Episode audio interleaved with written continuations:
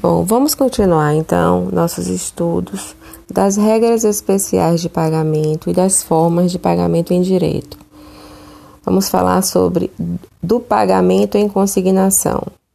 Conceitua-se como um depósito feito pelo devedor da coisa devida, a fim de que o devedor se libere de uma obrigação, podendo ocorrer na esfera judicial ou na esfera extrajudicial.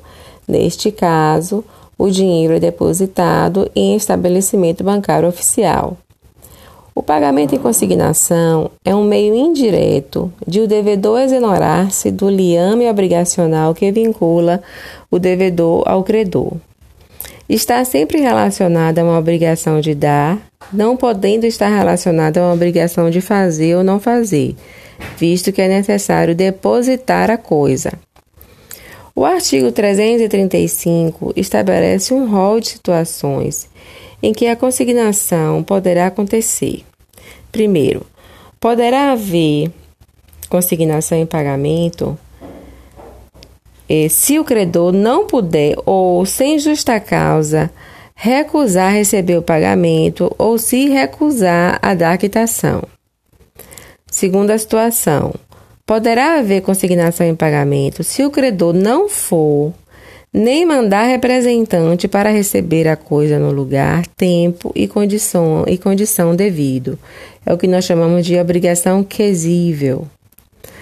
Outra situação: poderá haver consignação em pagamento se o credor for incapaz de receber, for desconhecido, declarado ausente ou se o credor residir em lugar incerto ou de acesso perigoso ou difícil. Outra situação. Poderá haver consignação em pagamento se ocorrer dúvida sobre quem deve legitimamente receber o pagamento, o objeto do pagamento. E a última situação seria: poderá haver a consignação em pagamento se pender litígio sobre o objeto do pagamento. O fato é que, para que a consignação em pagamento seja válida e eficaz, é necessário que o devedor observe todos os requisitos do pagamento direto, como pessoas, objeto, modo e tempo do pagamento e todos os requisitos sem os quais não é válido o pagamento. Promovida a ação de consignação em pagamento, será citado o credor para que apresente contestação na contestação, o credor poderá alegar o quê? Primeiro, não houve recusa do pagamento. Segundo, que houve justa recusa. Terceiro, que o depósito não foi efetuado no prazo e no lugar do pagamento. Quarto, que o depósito não foi integral, situação na qual deverá indicar o valor. O artigo 546 do novo Código de Processo Civil estabelece que, julgado procedente o pedido, o juiz declarará, declarará extinta a obrigação e condenará o réu ao pagamento de custas e honorários advocatícios. É o que nós chamamos de princípio da causalidade.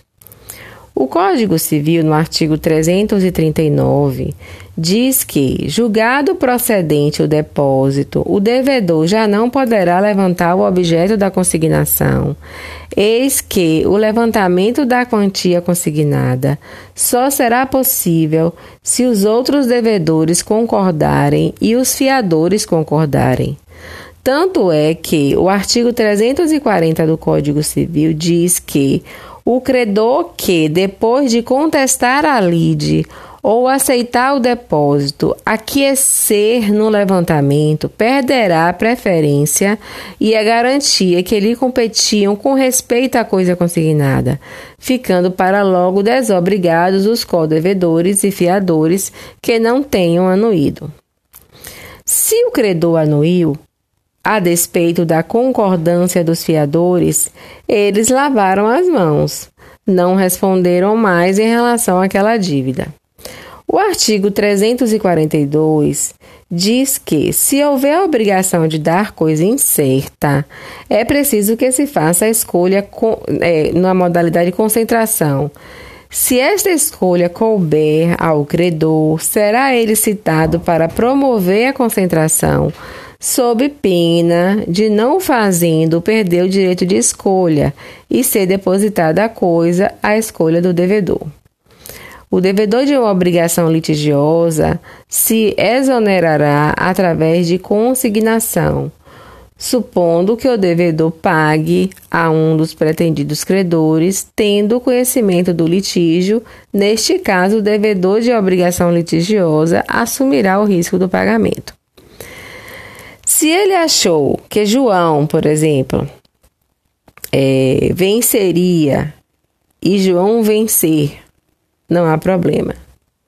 O problema surge se Pedro pagou a João, mas quem venceu foi José. Então deverá pagar a José, visto que assumiu o risco a despeito do litígio que pesava sobre o objeto.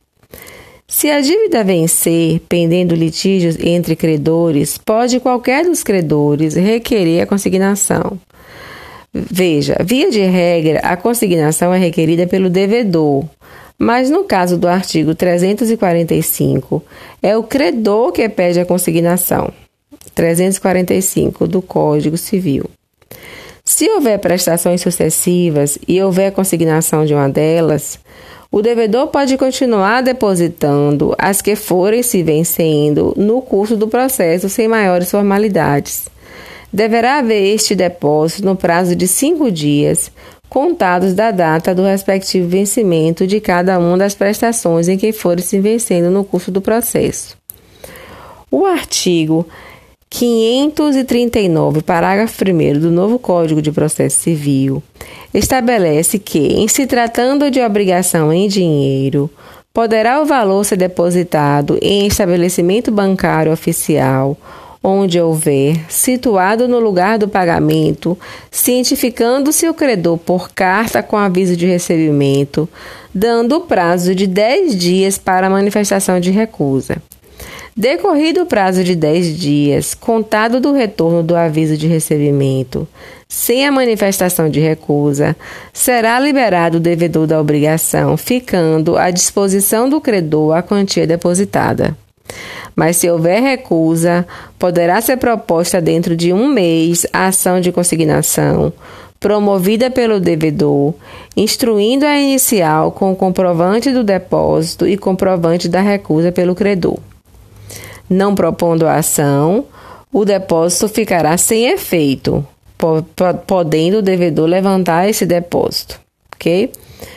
Bom, é, findamos da consignação em pagamento, agora vamos dar início da imputação do pagamento.